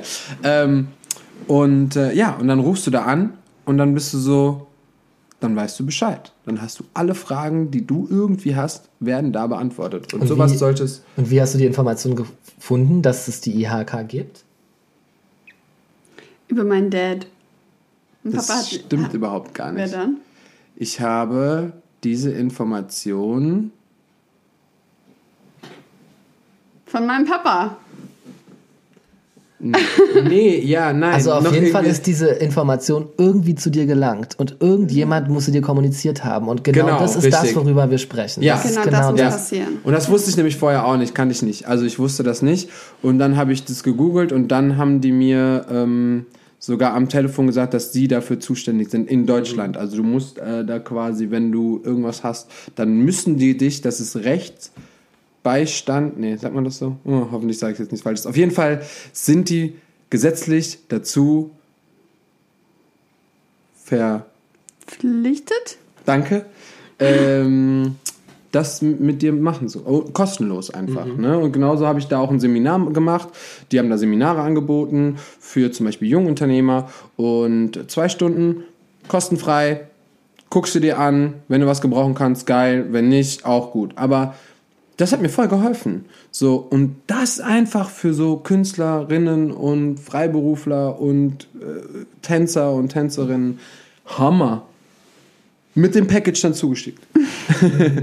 und da meine ich nämlich zum Beispiel auch, wenn, wenn du das, da- deswegen bin ich auf das Package gekommen, ähm, wenn du äh, ein Unternehmen gründest, dann wird das automatisch weitergeleitet. Also dann kriegt das Finanzamt mit, dass du das gemacht hast, dann kriegt ähm, dann je nachdem die Handelskammer oder ähnliches, wo halt dein Beruf ist, kriegt dann auch Bescheid, von denen kriegst du dann alles zugesendet und dann musst du es ausfüllen.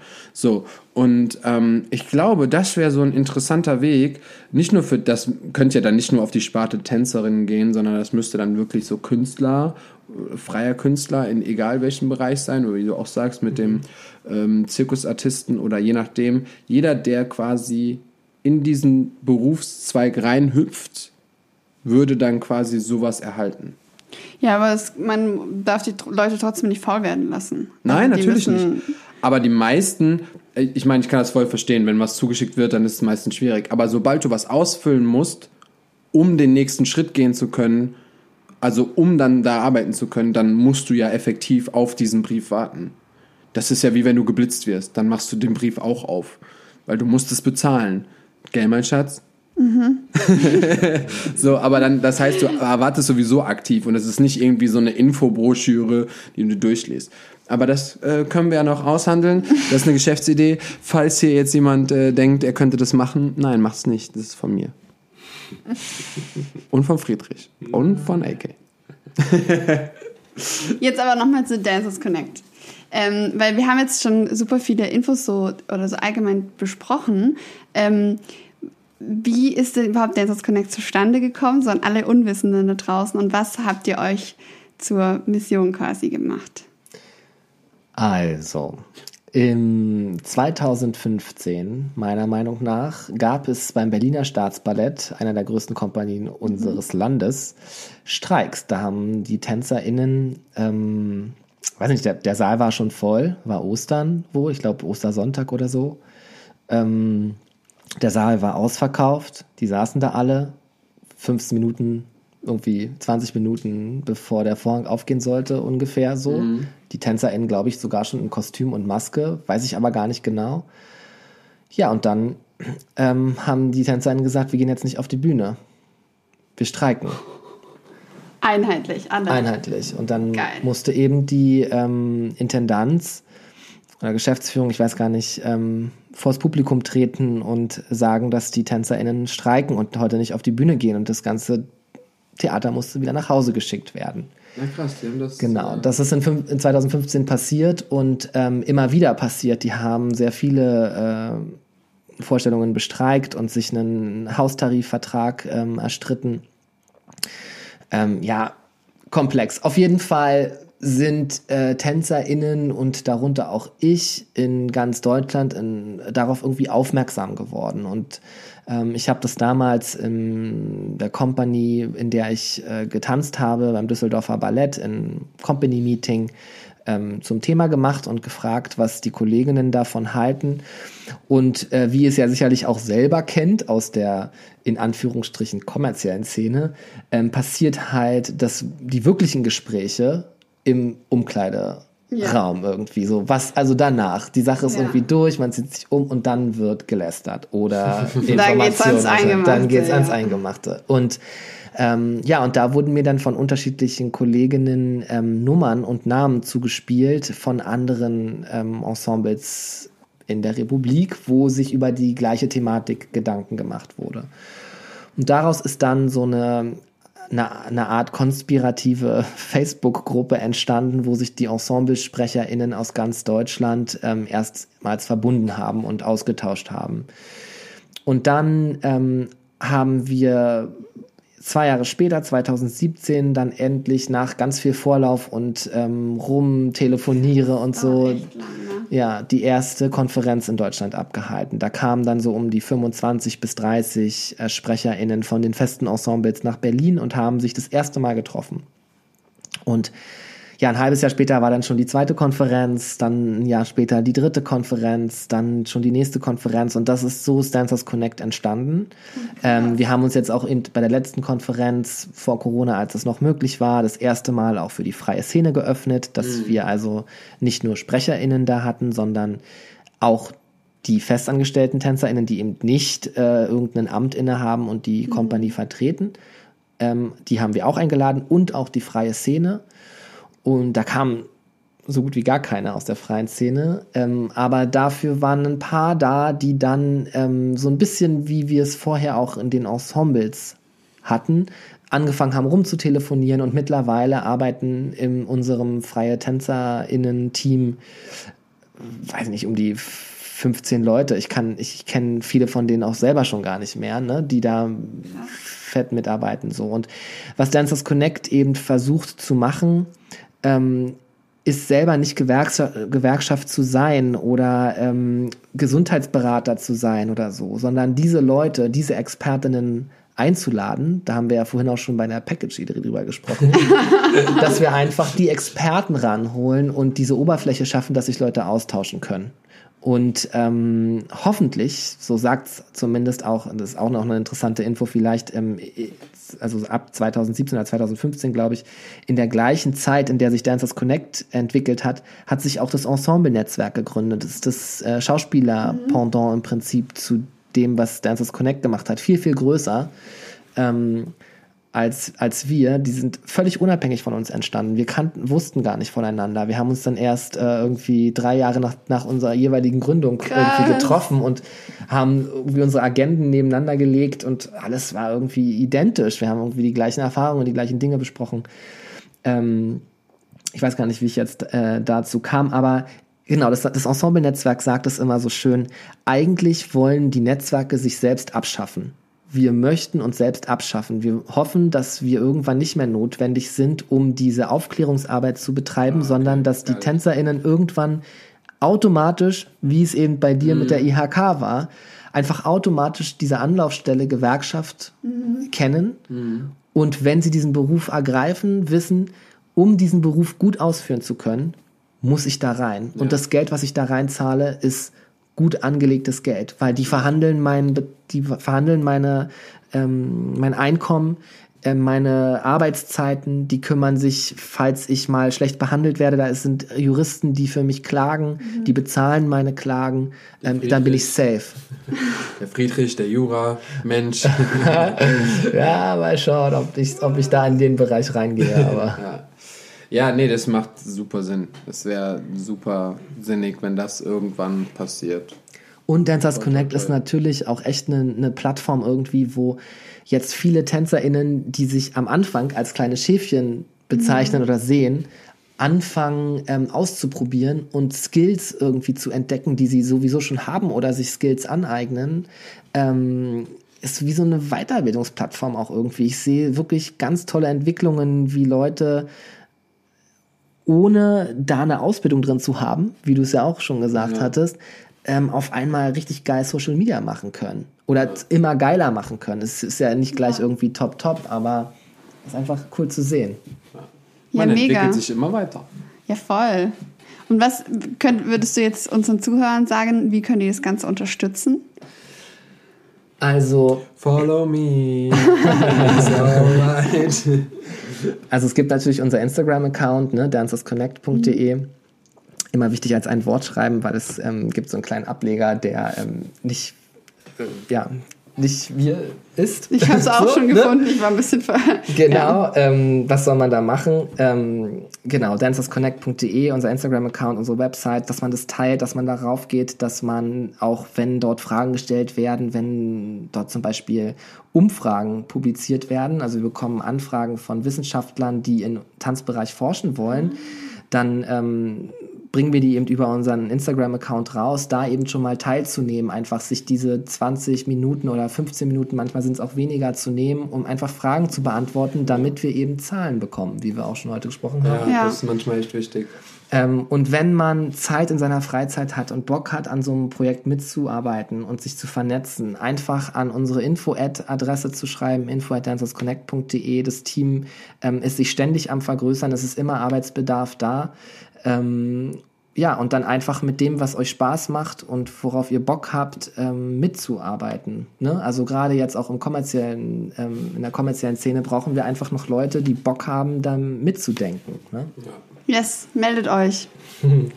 ja, richtig cool. Ähm, ich würde aber voll gerne auch noch auf was anderes zu sprechen kommen. Und zwar haben wir da heute Morgen mit der Maggie drüber geredet äh, über deinen Werdegang als Tänzer, mhm. weil du unser erster mhm. Balletttänzer hier bist. Mhm. Und ich weiß, du bist jetzt natürlich gerade in Transition, also du machst ja mhm. jetzt dein Jurastudium, aber wie kann man sich das denn grundsätzlich vorstellen? Als Balletttänzer oder Kompanietänzer? Den Alltag. Genau. Ähm, ja, also als ich noch äh, ja, voll gearbeitet habe, ähm, hatten wir am Anfang äh, sechs Tage Wochen, manchmal auch äh, sieben Tage Wochen. Ähm, es geht halt meistens um zehn mit der Klasse los. Ähm, dann wird bis 18 ähm, Uhr gearbeitet mit einer Stunde Pause zwischendurch. Ähm, an zwei Tagen in der Woche wird auch Split Day gearbeitet. Mhm. Man arbeitet also vormittags. Ähm, ich glaube, bis 14.30 Uhr haben wir gearbeitet und dann nochmal von 18 bis 21 oder bis 18 bis 21.30 Uhr. Ähm, das sind dann ziemlich, ziemlich harte Tage und zu diesen Arbeitszeiten kommen ja dann aber noch ähm, Vor- und Nachbereitung. Also man muss ja vorm Training logischerweise im Balletthaus sein und sich ja. umziehen, ähm, vorbereiten, warm machen. Ähm, und auch nach den Proben warst du dann da an, angestellt? Also war das genau. dein, okay, das war dein Alltag. Dann. Genau. Okay. Und ähm, ja, man, man ist, ähm, hat relativ wenig Zeitautonomie, weil die Tagespläne, also ich hatte Glück an einem Haus zu sein, wo die Tagespläne sehr detailliert, die Proben sehr detailliert ähm, aufgeschrieben. aufgeschrieben. wurden oder eben ne, veröffentlicht wurden. Und dann wusste man ziemlich genau, da habe ich meine 10-Minuten-Probe, dann habe ich da eine ganze Stunde eine Probe. Ähm, und je nachdem, wie stark man besetzt ist, arbeitet man dann auch über den Tag. Also es kann sein, dass man in einem Abend in drei Produkt, also in so einem Triple Bill sagen wir, da sind halt drei Tanzstücke in einem Abend, die gezeigt werden, dass man in allen drei Stücken involviert ist, mhm. sei es nun als erster Cast, zweiter Cast oder als ähm, Cover. Und ähm, dann arbeitet man natürlich in diesem Arbeitszeitrahmen, den ich gerade eben gesagt habe, den ganzen Tag. Also dass man eigentlich die ganze Zeit beschäftigt. Mit drei verschiedenen Stücken. Mit drei verschiedenen Stücken gleichzeitig Krass. und man wechselt immer hin und her. Man hat überhaupt gar keine, wenn du das so sagst, Zeit für irgendwas anderes. Genau. oder also oder so. man hat genau oder man ist eben vielleicht auch mal nur in einer Produkt äh, in einem Stück von dreien drin oder man ist in gar keinem Stück von dreien drin. Dann ah, okay. geht man halt hauptsächlich morgens zum Training und geht dann wieder nach Hause und trainiert noch oder so. Und was eben auf diese Arbeitszeit auch noch zukommt, ist eben gelegentlich auch mal ins Fitnessstudio gehen, nochmal in die Sauna gehen, um irgendwie Rehabilit Rehabilitation zu machen, mhm. zwischendurch zu einem Physiotherapeuten zu gehen. Ähm, Freunde zu treffen. Ja, das. Party ähm, zu machen. das spielt sich halt hauptsächlich in der Kompanie ab. Ne? Ja, das ja, ist halt, ähm, das weil ist einfach so der, Zeit der Lebensstil, ne? so zusammen und genau. wie man es so aus, aus so Filmen kennt. Ja. Das nur als Film. Aber das Krasse ist ja auch, dass, das hast du ja auch gesagt, dass ihr teilweise dann über einen Zeitraum von sechs Wochen zum Beispiel ein neues Stück gearbeitet und mhm. währenddessen probt tagsüber das eine Stück und abends spielt ihr noch das alte Stück ab. Richtig? Genau, also ähm, es ist von Haus zu Haus unterschiedlich, mhm. wie viele Vorstellungen so eine Tanzkompanie dann zu, zu tanzen hat. Ähm, aber ja, man hat meistens eine Premiere von einer Produktion und ähm, die, weiß nicht, ist an einem Samstag oder an einem Freitag. Dann hat man einen Tag frei oder zwei Tage frei oder manchmal auch keinen Tag frei. So war es zumindest bei uns im Haus am Anfang, mhm. bevor die TänzerInnen dann ähm, auch ja, so ein bisschen engagierter wurden und gesagt haben, wir brauchen nach einer Premiere ein bisschen mehr frei. Dann ähm, ist man am Montag wieder in, äh, zur Arbeit gegangen um 10 Uhr und da saßen dann schon ähm, Re Repetitoren, äh, Menschen an der Seite, die die neuen Stücke bringen für die mhm. nächste Premiere, die in sechs oder acht Wochen stattfinden sollte und ähm, begutachteten die Klasse und haben also eine Audition gemacht. Und dann gab es direkt, also nach der, nach der Premiere in der Woche gab es, manchmal haben die Auditions vier, fünf Tage gedauert. Die haben uns fünf Tage lang, haben die sich die Kompanie angeschaut yes. und Boah, geschaut. bis die euch dann besetzt haben quasi. Genau, und das ist natürlich auch immer ein großer Druckfaktor, weil man mit den Freunden, ja. mit den Leuten, mit denen man die meiste Zeit verbringt, auf einmal in, dieser Konkurrenzsituation ist und um die, um die Besetzung buhlt, kämpft, kämpft ähm, und dort unter Druck steht. Und dann kommt irgendwann die Castliste raus. Manchmal auch erst sehr, sehr spät. Äh, manchmal weiß man gar nicht, ob man, man ist zwar zur Probe eingeladen, man weiß aber gar nicht, ob man es am Ende tanzt. Das sind auch so Dinge, über die man ja. gerne diskutieren kann. Und dann, ähm, genau, dann arbeitet man die nächsten äh, vier, fünf, manchmal auch sieben Wochen auf die nächste Premiere hin. Und die letzten zwei Wochen vor der Premiere, ähm, so war es zumindest am Düsseldorfer Opernhaus und so kannte ich es auch aus, ähm, aus Dortmund und ähm, Luzern, würde ich sagen, dass man äh, vorher zwei Wochen auf der Bühne dann probt. Also dann geht man aus dem Studio in, in, auf die Bühne, dann ist erstmal Spacing und am Ende dann auch kommt das Kostüm dazu, das Set dazu, das Licht dazu, das Make-up dazu. Genau. Aber hat man denn dann eine Chance, überhaupt als, als neuer Tanzender dann irgendwie da reinzukommen? Weil es ja dann irgendwie so ein, ihr seid ja so ein Pool an Menschen, die immer wieder äh, nacheinander die Produktion machen und auch immer wieder ausgewählt wird, wer was tanzt. Aber wo kann man denn, sich da neu einschleusen und so, tada, hier bin ich. Kann man da einfach immer Hallo sagen? Oder? Genau, also nee, das ist ja das große Problem, dass ähm, ähm, TänzerInnen, KünstlerInnen, insgesamt Schauspieler auch, mhm. SchauspielerInnen, ähm, befristet angestellt sind. Ja. Ah, okay. Jedes Jahr ähm, gehen Menschen aus der Company ähm, oft nicht gewollt auch. Also viele werden einfach dann nicht verlängert. Ähm, das kommt so eine Art Kündigung gleich. Also die Verträge sind eben befristet, die laufen mhm. immer am Ende des Jahres aus. Und es gibt eine bestimmte Frist, an der eben das Theater mitteilen muss, dein Vertrag wird zu dem vereinbarten Zeitpunkt auslaufen. Wenn das Theater das nicht tut und nicht sagt, wir verlängern dich nicht, dann automatisch verlängert sich der Vertrag um ein weiteres Jahr. Und ähm, genau, so, so, so läuft das. Und äh, deswegen ist natürlich auch mal der Oktober eine sehr stressige Zeit. Ähm, wir fangen weil meistens. Sich da entscheidet? Weil sich da entscheidet. Sie müssen bis zum zu Ende Oktober kommen diese Briefe, wo man dann zur Anhörung eingeladen wird, um. Also meistens hat man dann so im, im neuen Jahr dann Zeit, am besten in so einem Haus zu starten? Nee, nee, man start, startet immer, also die Theatersaisons sind immer von ähm, Ende der Sommerferien des ah, Bundeslandes okay. bis zum Beginn der Sommerferien des Bundeslandes, also manchmal auch leichte Abweichungen. Ähm, also man fängt meistens im September, Ende, äh, Mitte August oder so an ja. zu arbeiten und arbeitet dann eben bis in Juni, Juli rein.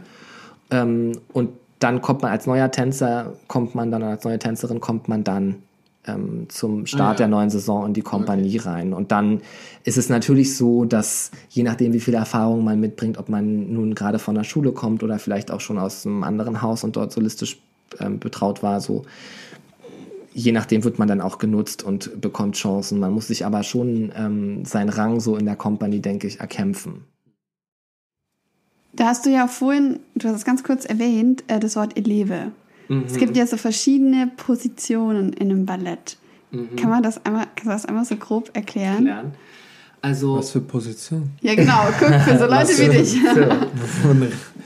also es gibt halt in ähm, in großen Kompanien, ja, also wenn mhm. wir jetzt zum Beispiel auch Staatsballett nehmen, das Münchner Ballett, das Stuttgarter Ballett, das Hamburger Ballett, ja.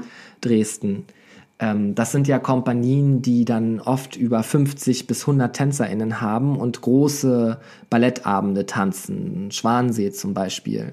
Den kenne ich. Genau. Yeah. Und dort gibt es ja unterschiedliche Akte und bestimmte Rollen. Ähm, es gibt Solo-Rollen, Leute, die eben Charaktere irgendwie vorne spielen und dann gibt es irgendwie das Volk, was hinten steht oder Gruppentänzer, so. Mhm. Und ähm, nach, so wie diese Bedarfe aufgebaut sind in diesen Stücken, gibt es unterschiedliche Rankings in der Kompanie, in denen man über seine okay, Karriere hinweg aufsteigen kann. So, es gibt also, wenn du angestellt wirst, bist du vielleicht erstmal Eleve, also ähm, eigentlich noch ein Schüler, ne? So. Wie so Ensemble, ne? Äh, naja, nee, das ist dann die Gru Gruppentänzer. Ah, ne? okay, okay, okay, das ist noch, okay. Genau, und dann gibt es eben Solisten, Halbsolisten, also ne, mhm. äh, Gruppe, Halbsolist, Solist, ähm, dann gibt es bis hoch zu den Principal-TänzerInnen und damit ähm, steigert sich natürlich jedes Mal auch die Gage, je nachdem, wie man nach Aber wer entscheidet das, wer du bist?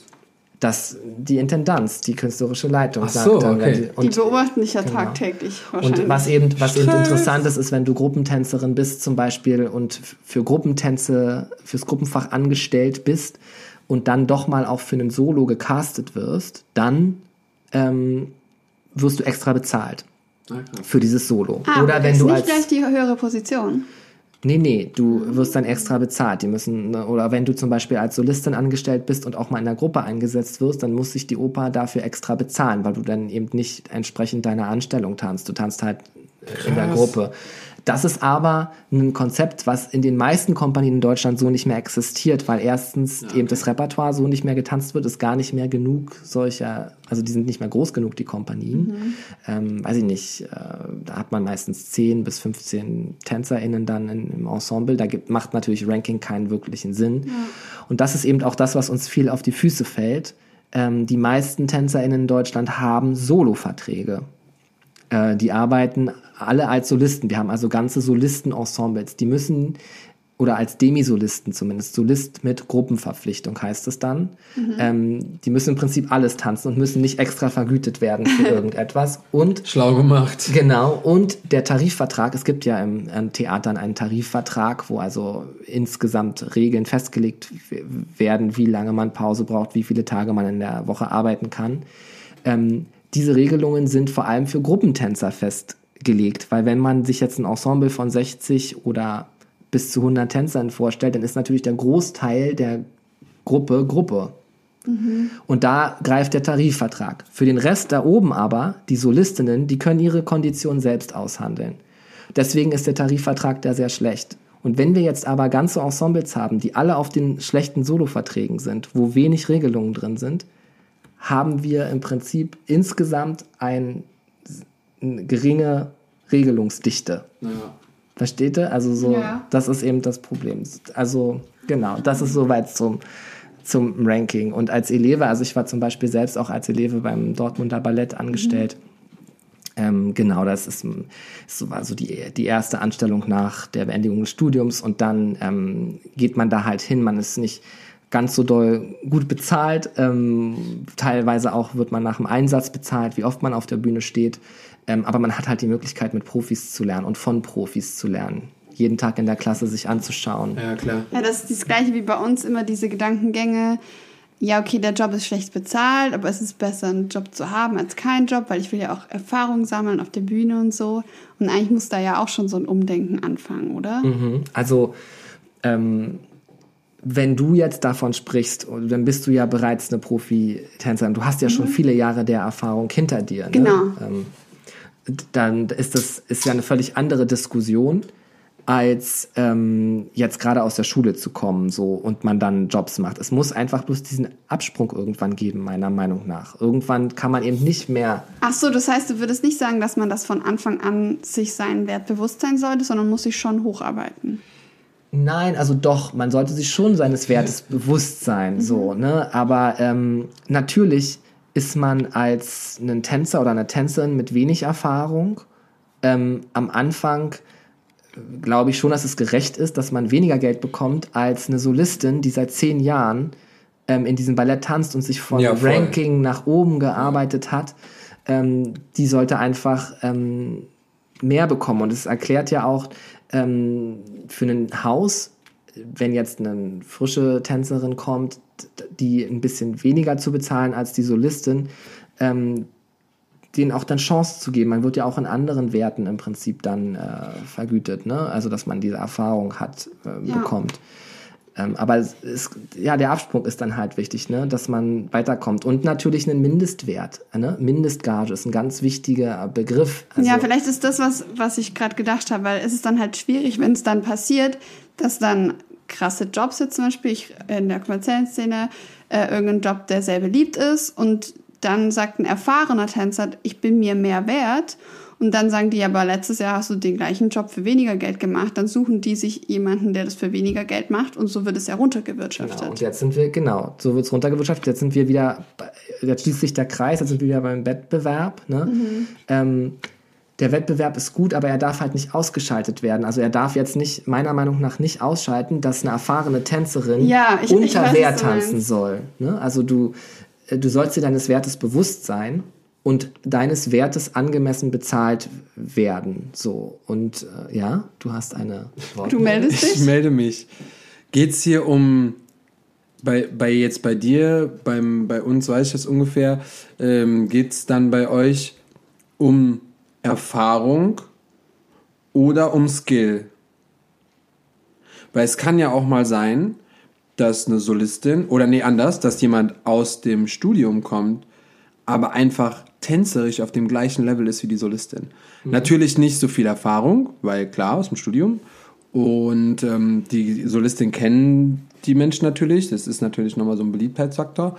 Aber wenn du jetzt skilltechnisch gehst oder das, was die, was die leistet, könnten ja Menschen aus dem Studium oder Menschen, die da sind, könnten ja quasi die gleiche Leistung erbringen wie die Solistin. Dann wäre es ja schon wieder schade. Also klar, wenn du aber einen einfacheren Job kriegst in dem Tanzensemble, mhm. okay, kann ich das wieder ein bisschen verstehen.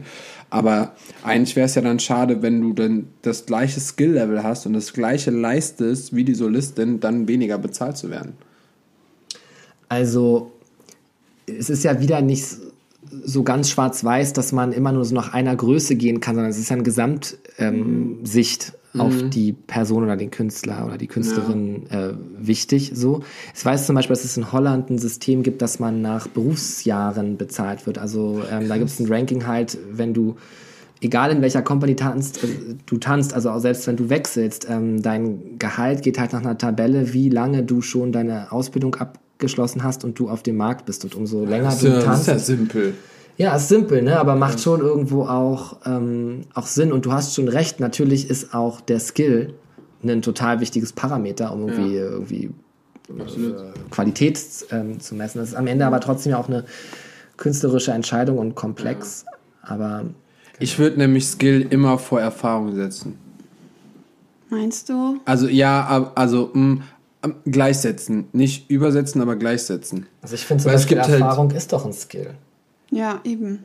Nee. Nee, finde ich nicht. Weil Erfahrung ist einfach nur dein Lebenslauf. Also wenn ich jetzt, wenn ich jetzt lange in einem Job gearbeitet habe, dann habe ich einfach Erfahrung gesammelt. Du Erf Erfahrung erfährt jeder. Jeder Mensch erfährt Erfahrung ohne. Aber ein Skill wie gut du tänzerisch bist, hat nicht automatisch was mit der Erfahrung zu tun. Also was meinst du damit? Äh, tänzerisch bist, meinst du damit die technische? Genau, einfach, genau, einfach wie du tänzerisch Aber auf der Bühne bist. Weil genau. zum Beispiel, es gibt ja jetzt, nur als Beispiel, ich bin jetzt 31. Mhm. Es gibt super viele junge Tänzer, die besser sind als ich. Aber ich habe definitiv mehr Erfahrung, weil ich einfach schon zehn Jahre im Business bin. Aber Menschen würden mich nicht mehr buchen, sondern den technisch besseren, der auf der Bühne wesentlich besser sich präsentieren kann. Das heißt, ich würde hier ähm, in dem Sinne dem jungen Menschen mehr Geld geben, weil ich äh, nicht den Job mache oder weil ich nicht mehr so gut bin.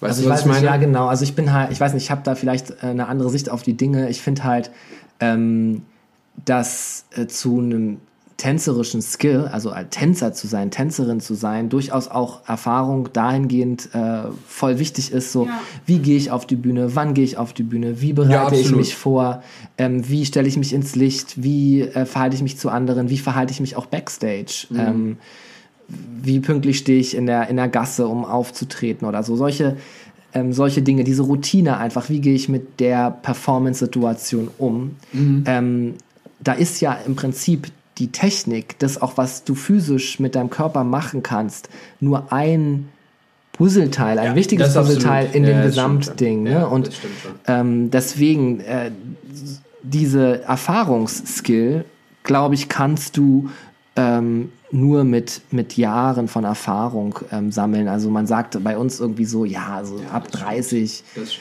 ist man irgendwie so voll im Saft. Da hat man irgendwie noch genug physischen Skill und ja. ähm, hat aber auch schon genug Bühnenerfahrung, ja, okay, um irgendwie, dass alles meinst, so zusammenkommt. Und du wirst dann mhm. irgendwie zu so einem Gesamtding. Und natürlich gibt es immer Ausnahmen. Aber dann braucht es ja trotzdem auch die Arbeitgeber, die mit so einer Regelung mitgehen, die das dann, für die, die dann sagen, okay, dann zahle ich dem Tänzer jetzt einfach mehr Geld, weil er einfach mehr Erfahrung hat, anstatt zu sagen, ja gut, dann ersetze ich den Tänzer, der jetzt mehr Geld will, durch einen äh, Jüngeren, der vielleicht noch nicht so viel Erfahrung hat, aber der mir das äh, auch abliefert für, ähm, außer dass er die Erfahrung nicht hat, äh, für, für weniger Geld. Mhm. Das kann man ja aber eben über Gewerkschaften und über Vereinbarungen, Tarifverträge eben dann regeln. Genau. Ähm, nach oben hin, glaube ich, ist immer Luft. Also es wird keine Obergrenze des Gehalts verarbeit, äh, vereinbart werden. Ne? Das finde ich gut. Genau, aber es wer, werden sicherlich ähm, Mindestgagen auf jeden Fall vereinbar sein und dann ähm, ja, würde sich eine Arbeitgebervertretung mit der Arbeitnehmervertretung gemeinsam auf diese Mindestgagentabelle einigen. Und dann ist es eben nicht mehr die Wahl des einzelnen Hauses oder des einzelnen Arbeitgebers zu entscheiden, ähm, wie viel ich mindestens zu zahlen habe, sondern diese Standards werden von oben im Prinzip festgelegt. Mhm. Und das passiert im, im Struggle im Kampf zwischen Arbeitnehmern und ArbeitgeberInnen. Ne? Let's ja. fight! Krass. Yes. Äh, hey, danke für den Einblick. Sehr, ähm, ich, nee, man würde nicht sagen technische Folge, sehr informative Folge Informativ auf jeden Fall. Auf jeden Fall ja. ähm, nehmt das mit. Denkt mal darüber nach, ey, wir müssen mal langsam zum Ende. Ich habe noch voll die Sachen vorbereitet. Ich habe so jetzt? viel noch, wir haben so viel, ich kann keine Kategorien mehr abarbeiten. Wir müssen heute die Folge. Wir lassen die einfach so stehen. Wir oder? lassen die einfach heute ja. so stehen. So, Friedrich, vielen, vielen Dank für deine Zeit. Danke, dass wir dich so ein bisschen durchwirbeln durften. Ja, ja gerne. Und ähm, ich glaube aber tatsächlich, dass diese Folge super vielen Menschen mal so ein bisschen die Augen öffnet und so ein bisschen mhm. auch mal. Ein paar Impulse mitgibt auf jeden Fall. Ein paar Impulse mitgibt. Macht euch Gedanken, folgt Dancers Connect, folgt Wonderworld. Habt ihr eh schon gemacht. Und ähm, wir werden da in Zukunft auf jeden Fall noch mehr drüber berichten. Wir gucken mal, wo das Ganze noch hingeht. Du musst mir noch die äh, vier Stunden Meeting noch äh, bitte up to date bringen, ja. up to date bringen. Und äh, Friedrich, Dankeschön und wir hören uns nächste Woche. Wenn es heißt Wanna Talk mit mir, Sebastian Munder, wir haben es gar nicht Und gemacht. mit mir, Ann-Kathrin Burche. Tschüss. Ciao, ciao. ciao.